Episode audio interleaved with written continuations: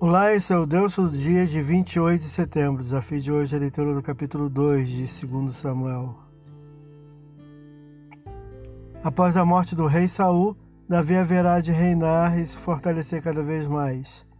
Davi, cuidadoso de sua relação com Deus, continua a consultá-lo e ser respondido quanto à sua direção, e segundo a resposta do Senhor, passou a cidade de Hebron com suas duas mulheres, seu exército com suas famílias fixando-se nas aldeias de Hebron, onde Davi foi sagrado rei por sua tribo Judá.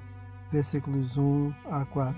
Davi envia cumprimentos ao povo de Yabes, Gileade, pelo que fizeram corajosamente a Saul, sepultando-no decentemente. Versículos 5 a 7. O comandante do exército de Saul, seu primo Abner, estabelece inexpressivo filho de Saul rei sobre as tribos de Asser, Efraim, Benjamim e demais tribos, à exceção de Judá, versículo 8 a 11.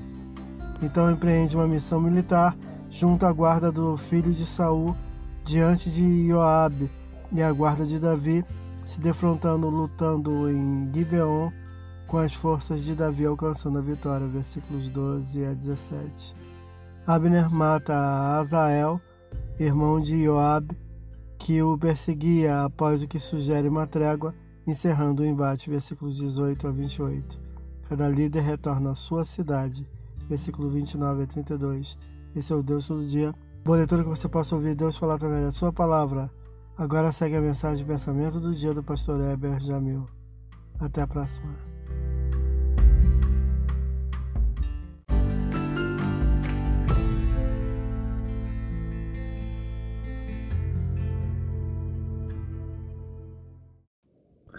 Pensamento do dia.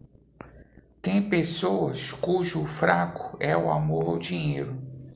Ela, quando trata do dinheiro, se transforma negativamente. É importante a cada dia aprender a lidar com ele, submetendo a sua administração à vontade de Deus.